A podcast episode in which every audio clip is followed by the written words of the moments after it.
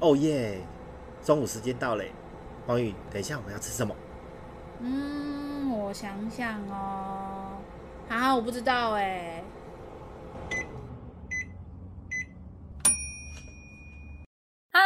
家好，欢迎来到企业营养五四三，我是营养师黄瑜，我是管理顾问 Hanson。哎，上一集呀、啊，我们讲了绩效游戏化嘛，对啊，这一集呀、啊，我们要来解惑营养品有补充的规则，是不是这样？对啊，对啊，因为其实上次我就讲到说，我们玩游戏也会累啊，需要补充一些营养才能够继续玩游戏啊，这是不定的法则嘛。什么人是铁，饭是钢哦，这句话是你想的，我不知道你当初到底讲，我没有，我没有记得，我没有记得。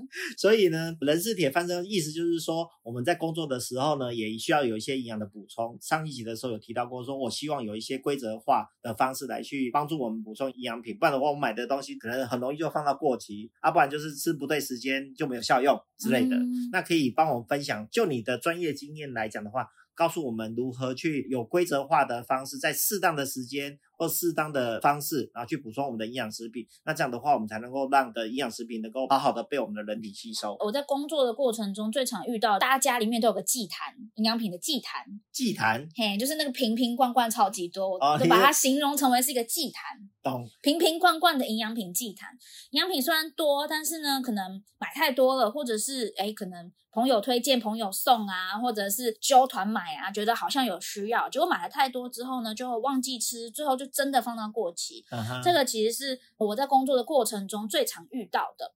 那我觉得，其实不管今天是补充什么样子的营养品。第一个重点，大家一定要记得，叫做定时定量。因为就像我们吃饭，早上起来要吃早餐，中午要吃中餐，晚上要吃晚餐。有些人可能工作比较晚，睡前还会再补充一些小小的点心，嗯、都代表是我们在固定的时间后，我们要吃一定的营养品或是食物进去。定时定量绝对是最重要啊。不管是什么营养品，都是包含是服用慢性病的药物，其实也非常的重要，就是定时定量。第二个的话呢，Hanson 你有提到说，有可能六日就会很容易忘记。对呀、啊，这是我的罩门呢。每次六日被破坏掉之后，我后面几乎追不回来了。第一个呢，要先跟大家讲是，如果说今天六日真的不小心忘记了，那就忘记吧。嗯我们不要把这件事情放在身上，影响了你新的一周开始的时候，就是啊，怎么办都没吃啊，算了，不要吃了。Uh. 那你就真的是把这些新台币浪费掉。如果忘记，其实也就是忘记了。像比如说我们在服药的时候，也是有当餐如果没吃，有一些药物是在几个小时之内是可以补吃，或是哎那一餐就直接 pass 过去。那在营养品上面其实也是，但是通常啊，我的经验里面呢，是营养品在什么时间吃最不容易忘记，其实要看每一个人的状况而定。像以我自己来说呢，我最常吃的时间是早。上起来跟晚上睡觉之前，因为这两个时间一定在家里。我通常不带出门，我就特定的一些营养品我会带出门。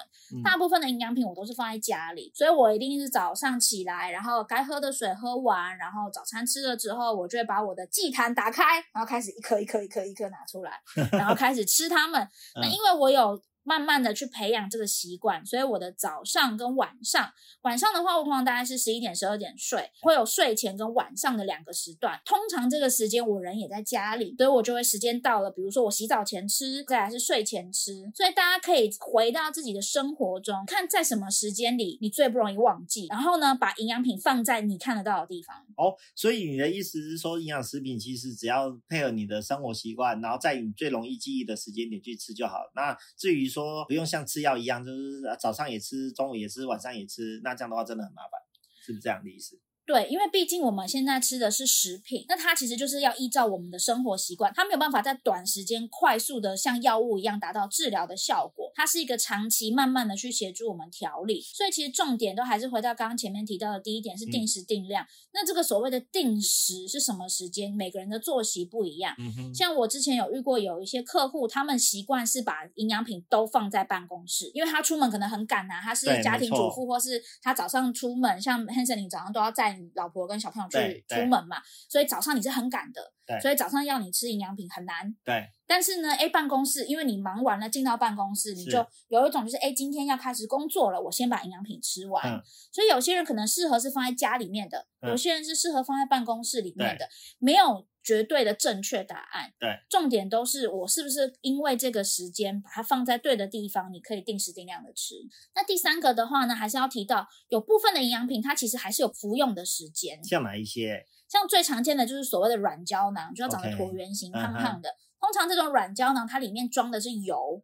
它就是不能像一般胶囊是可以被打开的，它是封死。这种软胶囊里面装的是油，所以这种通常建议就是饭后，因为我们吃饭会有油脂嘛，食物里面一定会有它原来有的脂肪，跟着这样子的脂肪去吸收的，吸收率会比较好。当然，如果不是一个很习惯随餐吃的，你要空腹的时候吃也没有关系，一样回到第一个定时定量永远都是最重要的。与其你勉强自己在一个你不习惯的时间吃，我那我宁可是哎一个你习惯你觉得很舒服的时间吃，我觉得是比较好的。OK。那另外还有像是消化酵素，相信听友们应该都知道消化酵素，已经就要讲了几遍了。它就负责减食物的营养素，所以它一定是你有吃饭再吃，没吃饭的时候吃消化酵素，它也不知道减什么，然后就有点可惜了。所以呢，会不会减到肠子里面去？哎，这个倒是不会，不用这个倒是不用担心，只是我们今天吃每一个。营养品它都有背后的目的，嗯，那第一个当然是为什么要吃，再来你吃的营养品是什么，再来是怎么样去搭配你的生活作息，让你真正能够把这些营养品，你花的每一分钱都换成是你想要提升你身体健康的营养素进到你的身体里面，这很重要诶，而且你如果说把东西吃到我们的身体里面没有发挥作用，我就会觉得说我干嘛吃它？像我以前呢，买了一堆的营养食品，然后放到那个里面的营养食品都变质了。那我在想说，这营养食品放到变质真的很贵，因为我后来就有机器算，一颗都要三四十块。对啊，我就说，就是你把新台 币丢到马桶里面，还自己按了冲水键冲掉啊！真的，我觉得太浪费了。刚黄颖给我们这么宝贵的经验之后，那你可不可以帮我们再总结一下？好。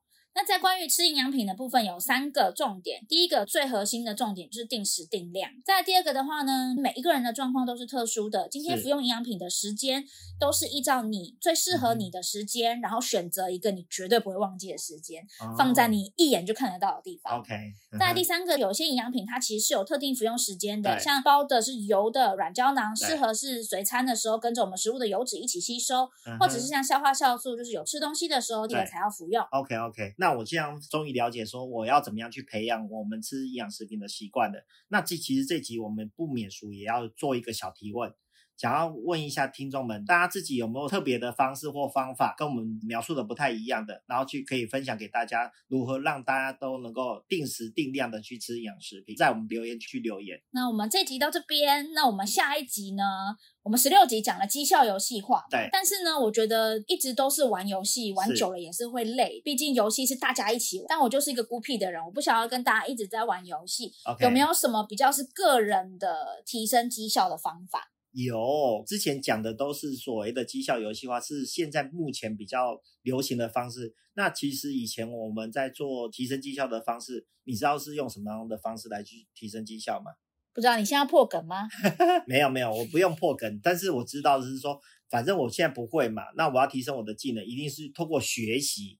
可是学习呢，有很多种方法，我们就在下一集的时候来跟大家做分享，做什么样的学习，然后才能够让自己的绩效做一个提升。好，那我们就期待下一集 Hanson 来教我们怎么样当一个好学生嘛，提升绩效的好学生。这个绝对没有问题。好，那我们就下集再见了，大家拜拜，拜拜拜拜。哦终于下班了，哎，走了，Hanson 去打卡了。等一下啦，重点还没有说。喜欢我们的节目，别忘记追踪和订阅，才能第一时间收到我们的频道更新哦。也邀请你到 Apple Podcast 及各大收听平台留下五星好评。哎，Hanson，我们明天中午茶水间见喽，拜拜，拜拜。